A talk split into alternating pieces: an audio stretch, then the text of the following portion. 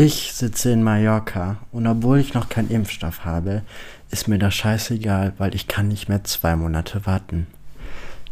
Das war ein Corona-Leugner. Und herzlich willkommen zurück zu meiner Folge, meinem Podcast endlich mit Kapitel 17. Wie ihr vielleicht schon gemerkt habt bei meinem Intro, beschäftigt mich das Corona-Thema sehr. Ich war heute beim Hausarzt und bin jetzt offiziell auf der Warteliste für einen Impfstoff, was allerdings noch zwei Monate brauchen wird. Gestern bei der Tagesschau oder beziehungsweise bei den Tagesthemen habe ich einen Beitrag gesehen, dass Menschen, die impfberechtigt sind, ähm, über 60 keinen Impfstoff bekommen, weil Leute aus meiner Generation, die nicht vorerkrankt, sich den Impfstoff ergattern. Es ist wirklich unglaublich schwierig für mich, weil für mich Gleichberechtigung und jetzt nicht in Form von Mann, Frau, divers, sondern Gleichberechtigung. Gleichberechtigung ist das falsche Wort. Es ist nicht Gleichberechtigung, sondern es ist Gerechtigkeit. Gerechtigkeit habe ich gesucht und das ist wirklich ein Thema, was mich schon mein ganzes Leben lang beschäftigt. Ich stehe für Gerechtigkeit. Ich möchte, dass jeder Mensch die gleichen Chancen hat. Und wenn Menschen sich früher impfen lassen, obwohl sie nicht vorerkrankt sind und ähm, Leute im Umfeld haben, denen es gesund geht, finde ich es einfach unglaublich schwierig, nicht einfach noch warten zu können, um am Impfstoff zu ergattern zu gelangen, wenn es Menschen da draußen gibt, die durch Vorerkrankungen wie Rheuma, Morbus Crohn, vielen anderen Krankheiten einfach viel, viel mehr gefährdet sind, an Corona-Impfstoff zu, ähm, an, Corona zu erkranken und die nicht die Chance haben, weil Menschen aus meiner Generation, in meinem Alter sich den Impfstoff nehmen. Ich kann nichts ändern. Ich bin der Max aus Düsseldorf, ähm, der leider keinen Einfluss darauf hat. Und das beschäftigt mich sehr. Aber ich möchte wenigstens, dass wenn vielleicht irgendjemand da draußen zuhört, sich einfach Gedanken macht. Nehme ich jetzt den Impfstoff und warte nicht lieber nochmal zwei Monate, damit andere Menschen, die den Impfstoff viel nötiger haben als ich, den Impfstoff bekommen und ich mich an die Impfpriorisierung halte um eben nicht egoistisch zu handeln. Ich bin selber Student, habe noch keinen meiner Kommilitonen richtig kennengelernt, hatte jetzt ein Jahr lang überhaupt gar keine Uni, ich weiß nicht, wie es nächstes Semester aussieht. Und wir sitzen alle in dem gleichen Boot und ich weiß, es ist scheiße und wir alle möchten rausgehen, wir möchten Freunde treffen, wir möchten verreisen, wir möchten auf Partys, wir möchten wieder am Bar sitzen, um einfach das normale Leben zu führen. Und das werden wir auch bald können, davon bin ich der festen Überzeugung. Aber ich bitte euch wirklich, achtet auf die Menschen, die um euch sind. Achtet bitte darauf, dass es wirklich Menschen da draußen gibt, die den Impfstoff viel, viel, viel, viel, viel, viel mehr brauchen als ihr. Weil die Wahrscheinlichkeit an Corona zu erkranken, die Wahrscheinlichkeit an Corona schwer zu erkranken, nach einem Krankenhaus zu liegen, so, so viel höher ist. Aufgrund einer Autoimmunkrankheit oder aufgrund ähm, einer Vorerkrankung. Deswegen hört bitte nochmal mir zu, und ich appelliere jetzt, weil das ist das Einzige, was ich machen kann. Das ist die einzige Macht, die ich habe, mit euch darüber zu reden, ob es wirklich das wert ist und ob wir jetzt nicht einfach noch zwei Monate warten können, zu Hause bleiben, nicht verreisen und einfach zu gucken. Auch obwohl die Infektionszahlen jetzt sinken, es liegen noch genügend Menschen auf der Intensivstation, es werden noch genug Menschen auf der Intensivstation liegen, Pfleger werden noch unglaublich viel arbeiten, auch wenn wir jetzt irgendwie bald unter 100 sind und alles wieder normal wird bitte, bitte, bitte, bitte achtet darauf. Und bitte tut euren Teil der Solidarität dazu beifügen, weil das ist das Einzige, was wir als Bürger machen können, um einfach dem Versagen der Impfstoffbestellung entgegenzutreten. Ja, wir kommen ja zu Kapitel 17. Ähm, wir haben letzte Woche erfahren, was mit Penelope und, Tom, und Tom los war, was passiert ist und wir kommen jetzt wieder von der Vergangenheit in die Gegenwart zurück und ähm, schauen uns an, was passiert, wenn vier Menschen aufeinandertreten, die in dieser Konstellation noch gar nicht zusammen waren und aber irgendwie zusammenpassen müssen, weil eine Person es unbedingt möchte. Ich wünsche euch jetzt ganz viel Spaß bei Kapitel 17 und auch wenn es jetzt ein ernstes Thema, was ich gerade eben angesprochen habe, hoffe ich, dass ihr umso mehr Spaß habt bei meiner neuen Folge Podcast endlich mit Kapitel 17. Es geht endlich weiter. Kapitel 17 Der Wetteinsatz. Hey du Maxim, alles gut bei dir? Hab die Nummer von der Brecht, unserer Rektorin, weißt du? Ich habe gesehen, dass es dir vorher nicht so gut ging und wollte fragen, was los ist. Ich weiß, dass du vielleicht nicht drüber reden möchtest, aber du hast mir heute Morgen echt geholfen und ich möchte mich irgendwie revanchieren. Schreibt Lukas Maxim Nacht. Mehr als dankbar ist er für die erbrachte Hilfeleistung in den Morgenstunden. Ohne sie hätte ich es nicht geschafft, denkt er sich als das Mobiltelefon in der Hosentasche verschwindet. Also Lukas wie immer. Formular ausfüllen, digitalisieren und dann bitte prüfen, ob alle Geräte in Schuss sind, sagt die hauseigene Krankenschwester der Schule. Warum muss ich das immer machen? Percy ist doch auch in der Oberstufe der AG, beschwert er sich.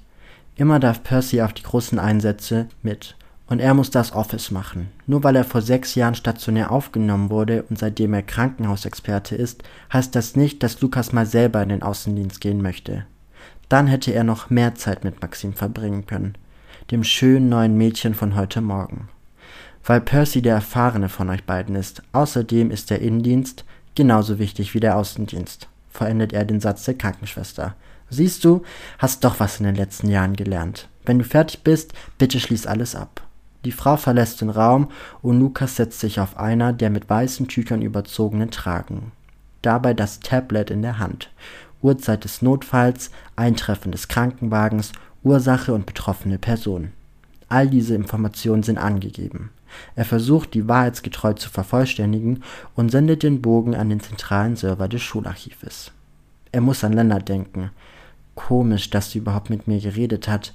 Nachdem ich ihn so angegangen bin, aber er war echt ganz okay. Und der einzige Weg, ihn loszuwerden, ist, Penelope zu zeigen, was für ein Arsch er ist. Gehen ihm die Gedanken durch den Kopf. Vielleicht brauche ich ja wirklich ein Social Glam, überlegt er sich, als er die Biologiestunde Review passieren lässt. Gott froh ist er, dass Penelope und er keinen Streit mehr haben. Das mit der Biobibel für ihn kein Problem. Er hilft immer gerne. Aber dass Penelope so gut lügen kann und ihre Tage vortäuscht, welche gar nicht vorhanden sind, Davon ist er sehr überrascht und verwundert. Er hätte nie gedacht, dass Penelope so eine gute Schauspielerin ist. Als er die Gedanken an seine beste Freundin verlieren möchte, ertönt sein Telefon. Erst erhofft sich Lukas, dass Maxim ihm geschrieben hat, stattdessen ist es Penelope. Wenn man vom Teufel denkt, schmunzelt er. Hey Schnucki, Bock in die City zu kommen? Möchte gern mit dir anstoßen, schreibt sie. Auf was? schreibt er zurück auf unsere Versöhnung und die Unterstützung natürlich. Komm einfach, ich erkläre dir alles. 20 Minuten im Café, tippt die andere Seite der Leitung. Und im welchem schreibt Lukas zurück, dann taucht eine Nadel mit einer Karte auf seinem Handy auf. Darauf geschrieben Live-Standort Penelope. Darunter bis gleich. Und natürlich ein Schmunzel-Emoji. Okay, ich komme, berührt Lukas die virtuellen Tasten und beginnt sich in das Auto zu setzen. Im Handumdrehen ist er in der Stadt angekommen und erneut ist der Großstadtdschungel so voll wie gestern. Wilde Tiere und exotische Arten von Zebras und Leopardenmänteln laufen die Straßen auf und ab. Dieses Tiermuster einfach furchtbar, denkt er sich. Die Nadel auf dem Telefon blinkt immer größer, je näher er Penelope kommt. Zweimal rechts, dann links, geradeaus und dann müsste ich da sein. Lukas geht im Schramm Schritte voran. Er freut sich, Zeit mit Penelope alleine zu verbringen. Endlich wieder nach dem großen Fiasko von gestern.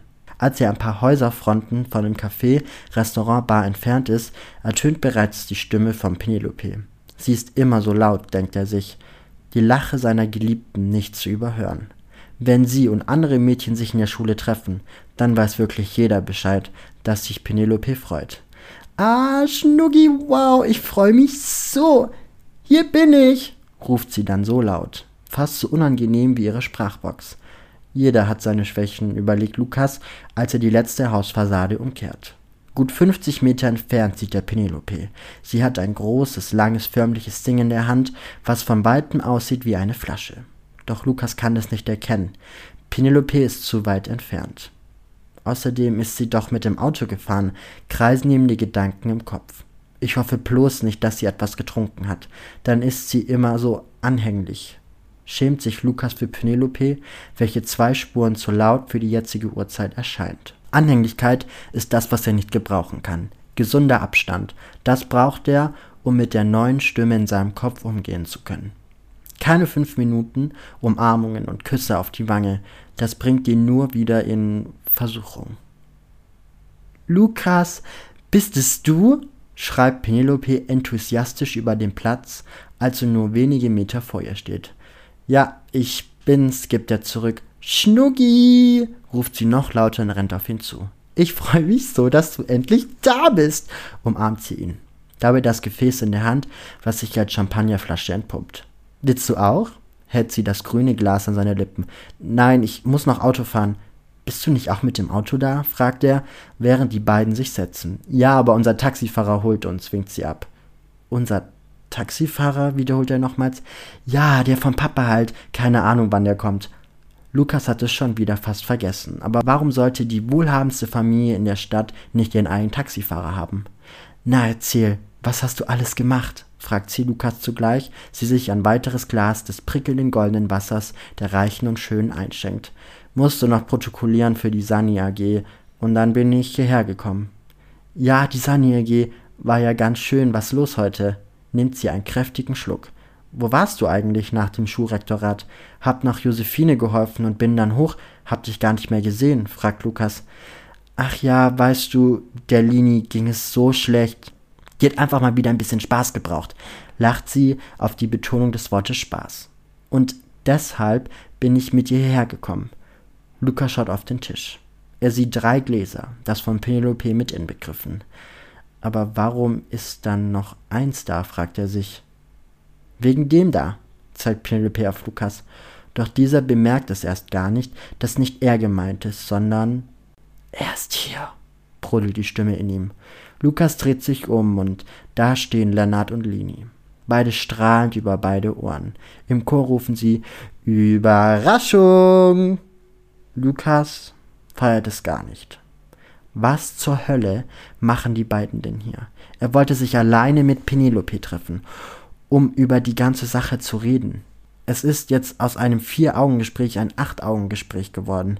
Na, Großer, freust du dich, mich zu sehen? nimmt Lennart Lukas in den Schwitzkasten und rubbelt ihm über die Haare. Und Lukas wird so schlecht, dass er fast spucken will. Geh weg, geh weg, geh weg, denkt er sich, als Lini ihn erlöst. Durch eine Umarmung. Hey Lukas, alles gut bei dir? Ich freue mich so, dich mal endlich wieder außerhalb der Schule zu sehen, spricht sie energiegeladen. Er ist total überrascht. Das schüchterne Mädchen, was an der Seite von Tom kennt, ist gänzlich verschwunden. Sie ist selbstsicher und lustig und sozial aktiv. Wenn Alkohol die gleiche Auswirkung auf mich hätte, würde ich mich auch betrinken, sagt er. Was soll das denn jetzt heißen? schaut sie ihn schief an dass Alkohol Spaß macht. Juhu, ruft Penelope laut. Kellner, noch ein bitte, schnippt sie ihre Finger schnell und präzise. Wie viele hattet ihr denn schon? Lennart sitzt sich neben Penelope und erhebt seine Hand. An den Fingern versucht er abzuzählen, wie viele Flaschen drei ergeben. Dabei verzieht er sich einige Male, was zum Ausbruch des Gelächters der anderen beiden führt. Lukas, kommst du dann noch heute Abend mit zum FIFA-Zocken bei mir? fragt Lennart. Daraufhin lacht Penelope stark. Guter Witz, Lennart. Lukas und FIFA, der weiß doch gar nicht, was das ist. Klopft sie dem jungen, muskulösen Mann auf die Schulter. Lukas, du kennst FIFA nicht? versichert sich Lennart. Sag ja. Willst doch nicht noch lächerlicher dastehen wie jetzt schon. Er hat deine Braut in den Arm, schrillt die innere Stimme. Ähm, sagt Lukas, hin und her gerissen ist er. Lügen nicht seine Stärke, abgesehen davon verabscheut er es. Seine Oma hat immer gesagt, wer lügt, der wird später bestraft. Und er weiß, wie er damals heimlich auf das Fahrrad ohne Helm gegangen ist und dann mit einer Platzwunde nach Hause gekommen ist. Der Alkohol zum Desinfizieren der Wunde, noch heute spürt er das Brennen auf der Vorderseite des Kopfes. Aber wenn er jetzt kleiner zugibt, kein Pfiffsfahr oder wie das Spiel heißt kennen zu können, hat er nie eine Chance gegen Lennart. Du musst sein Ego brechen. Dann ist er am stärksten. Zusammen schaffen wir das, flüstert das Unterbewusste in seinem Ohr. Ich wette auf Lukas. Die stillen Gewässer, die sind die tiefsten, schlägt Lini ihre Hand auf den Tisch, als ob sie mit ihm einschlagen möge wollen. Ja, klar weiß ich, was Pfiffsfer ist. Wir können heute Abend zocken, versucht er selbstbewusst zu sprechen. Ich wette auf Lennart, sagt Penelope. Hab dich lieb, Schatzi. Lukas vertritt die Augen. Sie glaubt gar nicht mehr an ihn. Ärgert er sich. Um was ist der Wetteinsatz? fragt Lennart mit seiner langsamen Zunge.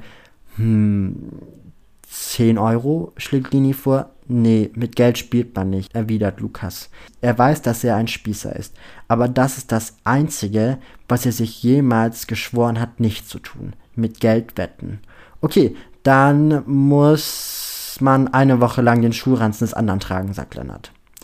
Also das ist doch noch voll idiotischer als davor, schüttert Penelope den Kopf. Dreimal zu viel. Puh, jetzt ist mir ganz schön schwindelig, lacht sie und kämmt ihre langen Haare aus dem Gesicht. Alle lachen, sogar Lukas. Die süße, durcheinandere Art, er liebt es an ihr. Lukas überlegt, was kann er wetten, damit Lennart Schaden davon nimmt? Was kann er ändern, um die Situation besser zu machen? Er denkt nach. Lennart. Was könnte Lennart in seinem Handy haben, damit Lennart Schaden davon nimmt? Dann wie ein Blitz macht es Puff in seinem Kopf, und zum ersten Mal erscheinen seine Gedanken und die Stimme zur gleichen Zeit. Die Nachricht von gestern Abend mit dem Doppeldate schallen die Worte in seinem Kopf, fast so laut wie das Gelächter von Penelope vorhin. Ich habe einen Wetteinsatz. Der Verlierer muss sein Handy abgeben. Das andere Team, also entweder ich und Lini oder Lukas zeigt auf Penelope, du und Lennart dürfen einen Inhalt auf jeweiligem Handy anschauen und wenn er will, weiterschicken. Er lacht. Seine Freude nicht zu toppen. Damit hab ich ihn, denkt er sich. Sobald er Penelope zeigen kann, was Lennart ihm gestern wirklich geschrieben hat, ist er weg vom Fenster. Und Penelope gehört ihm alleine. Abgesehen davon kann er nichts verlieren. Auf seinem Handy ist nichts, was er nicht schon der ganzen Welt zeigen möchte. Und sein Handy ist auch noch kaputt. Gute Idee. Lass aber bei Zeitbegrenzung von so einer Minute machen, argumentiert Lennart. Warum? Hast du was zu verstecken? fragt Lini. Überhaupt nicht, im Gegenteil. Ihr kennt meinen Körper von oben bis unten, Nacktbilder sind da eh nicht drauf. Aber ohne Zeitlimit wird es langweilig. Okay, drei Minuten, schlägt Lini vor. Drei Minuten, sagt Penelope dasselbe und wiederholt die anderen beiden, bis sich beide Teams in die jeweiligen gegenüberne Hände klatschen. Dann würde ich mal sagen, auf zu mir. Lukas, fährst du uns? fragt Penelope. Hast du überhaupt eine Konsole dafür? widerspricht Lennart. Was glaubst du, wofür Brüder gut sind? Neben dem Stillen meines Erbes und Nerven haben sie dann doch einen Vorteil. Der Kellner, wir möchten zahlen, ruft Penelope laut und schnipst erneut. Lukas mag es nicht. Die Idee, mit drei Betrunkenen in seinem Auto zu sitzen, aber er hat keine andere Wahl. Er muss das Lennart-Problem jetzt lösen. Nicht morgen, nicht übermorgen, jetzt. Ich leg meine Kreditkarte hin. Kannst du den PIN eingeben? Hab ihn vergessen, lacht Penelope, als sie mit Lennart an der Hand und Lini an der Seite voranschreitet. Hast du da gepackt von gestern? ruft sie Lukas zu. Er antwortet mit einem Ja und schiebt die Karte in das Karte-Lesengerät. Der PIN stimmt natürlich nicht. Wie oft ändert sich der denn? fragt er sich, nachdem er zwei mögliche Kombinationen ausprobiert hat. Noch einmal, dann ist die Karte gesperrt. Das wissen Sie, weist der Kellner freundlich darauf hin. Ja, danke, sagt Lukas nett, innerlich jedoch am Zermürben. Der denkt auch, er sei einer von der klugen Sorte. Lukas nimmt seine Kreditkarte zur Hand und ergibt den Code 1209 ein. Der erste Tag, an dem sich Penelope und er gesehen haben. Ihre pinke Hose, das Lachen. Er wird es nie vergessen. Deswegen musst du heute gewinnen, kreiselt die Stimme in seinem Kopf, wie ein Pendulum, was zu lange geschwungen ist.